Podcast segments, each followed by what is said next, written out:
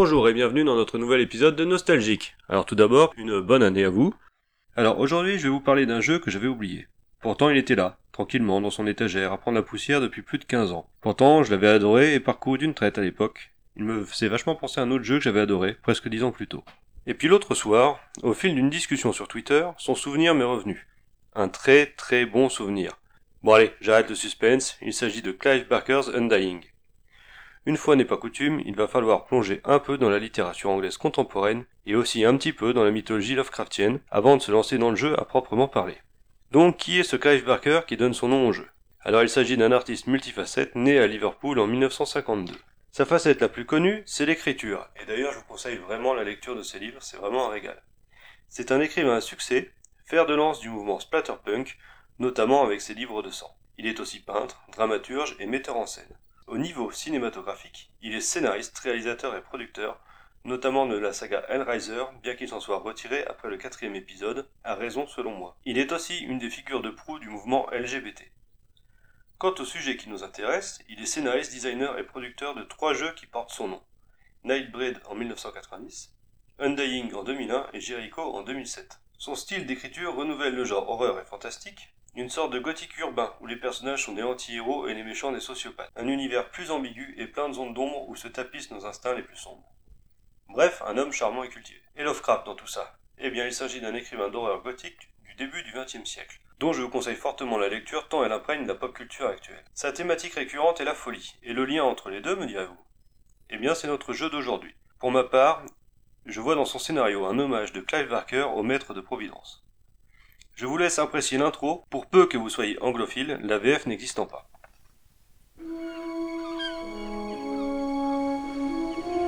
Ah, I'm tired of traveling, or fighting superstition in its many manifestations.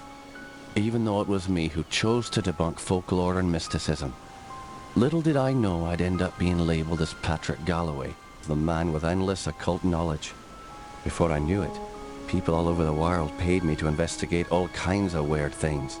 as long as they paid me, I'd look into it. Funny thing though, the more I saw, the more I believe there are forces beyond our control. Creatures not explainable in any human terms. Things that make my skin crawl.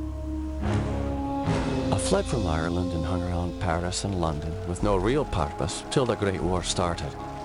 I joined a special unit whose job it was to squelch the fears of the superstitious farm boys who made up the fighting ranks.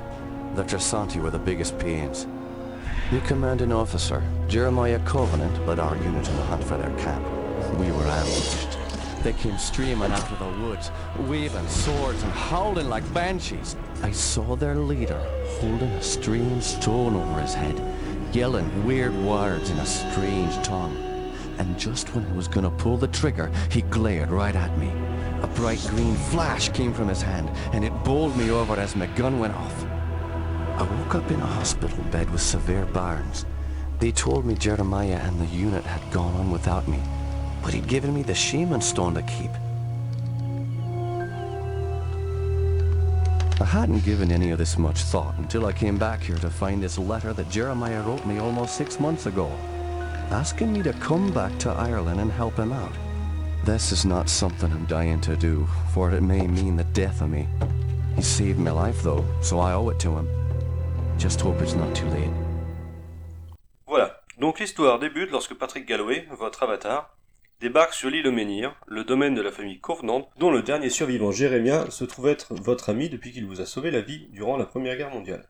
À votre arrivée dans le manoir, vous êtes agressé par un fantôme avant de retrouver votre vieil ami, qui vous expliquera subir la malédiction familiale.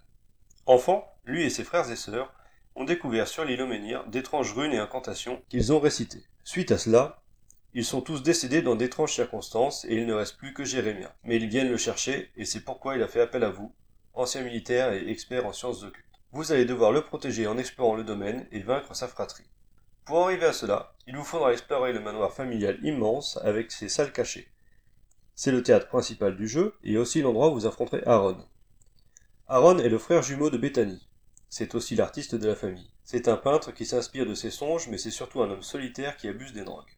Il a disparu mystérieusement et est donc présumé mort à plus forte raison puisque son fantôme hante le manoir. Vous visiterez également la vieille abbaye et ses catacombes en ruine, puis neuves, suite à un voyage dans le temps. C'est le repère de Lisbeth, la plus jeune et la plus belle des filles de la famille. Passionnée de littérature, elle est considérée comme étant la plus sociable. Malheureusement, elle tombe dans le coma à 17 ans et meurt enterrée vivante. Vous serez aussi amené à vous perdre dans un dédale de grottes qui sert de repère à une bande de pirates, menée par Ambrose. Ce dernier est la brute de la famille. Passionné par la violence et les armes à feu, détestant l'autorité, il devient délinquant et finit par tuer son propre père. Il meurt en sautant d'une falaise pour échapper à la police. Vous plongerez aussi dans le domaine d'Oneros, la cité des âmes perdues, entièrement sous le contrôle du sorcier Otto Kessinger. Ce domaine est connecté à celui des Covenants, et c'est de là que vient bon nombre des créatures qui vous barrent la route.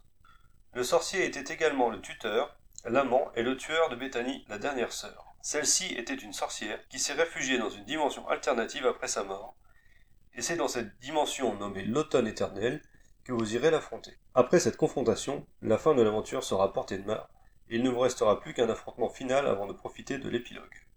Le scénario et son décorum font clairement partie des points forts du soft. On retrouve dans les liens familiaux et dans les personnalités des antagonistes la patte de Clive Barker, et dans l'ambiance et les décors celle de Lovecraft. Le mélange des deux est une pure réussite, et c'est un réel plaisir de vivre les aventures de Patrick Galloway. L'ambiance sonore est à l'avenant, elle nous entoure et nous submerge, nous plongeons finalement dans cet univers fantastique et torturé. Du point de vue technique, graphiquement, je trouve toujours le jeu agréable. C'est une très belle utilisation de l'Unreal Engine qui nous est proposée. À titre personnel, il y a un petit détail visuel qui me plaît beaucoup, et pourtant je suis presque sûr qu'il s'agit d'un bug ou d'une anomalie imprévue. C'est la démarche des humanoïdes. Il donne l'impression d'avoir une troisième articulation au niveau des jambes, ce qui me donne cette inquiétante étrangeté chère à Freud. Beaucoup d'œuvres ont tenté de jouer avec ce concept, mais peu ont réellement réussi. Ces derniers en revanche ont gravé leur nom dans le marbre. Ça, de Stephen King par exemple, ou Silent Hill au niveau vidéoludique. Notre jeu d'aujourd'hui n'est pas loin, mais chute un peu car le jeu bascule assez vite dans le fantastique le plus grandiloquent. Les armes et pouvoirs notamment font plaisir à l'amateur de FPS, mais nous plongent dans un univers ouvertement fantaisiste. Mais là apparaît une très plaisante particularité du jeu. Une arme dans une main, une magie dans l'autre, et on peut bourriner des deux mains. C'est inédit pour l'époque, et ça reste un vrai défouloir, même si, à mon goût, nos adversaires ne font pas le poids. Dans l'armurerie, on retrouve les classiques revolvers et fusils, mais aussi le canon tibétain, et dans notre grimoire, on trouve notamment Antévision ou Éclair, mais surtout les crânes hurleurs. Ceci dit, on passe plus de temps à explorer qu'à combattre des hordes de démons. Bourrin, passez donc votre chemin. Souris en main, l'expérience est plutôt agréable. Patrick réagit bien et assez rapidement. J'y mettrai une légère réserve néanmoins sur les rares phases de plateforme. Comme souvent dans les FPS, ce genre de phase est à s'arracher les cheveux. Heureusement que le jeu propose un système de sauvegarde rapide très pratique. Peut-être trop pratique d'ailleurs car il est à l'origine d'un glitch usé par les speedrunners. Dernière anecdote pour la route, Clive Barker prêterait sa voix à Ambrose, bien qu'il soit plus proche d'Aaron en termes de background. Si je résume, on se retrouve donc devant un jeu d'exploration avec un peu d'action en vue à la première personne, doté d'un univers visuel et d'un scénario fort. Un jeu déconseillé aux bourrins qui s'y ennuieraient, mais fortement conseillé aux amateurs de fantastique et de balade. Le public est clairement visé, même si la mécanique arme-sort peut troubler. La présence de Clive Barker rassurera les amateurs de scénarios fouillés.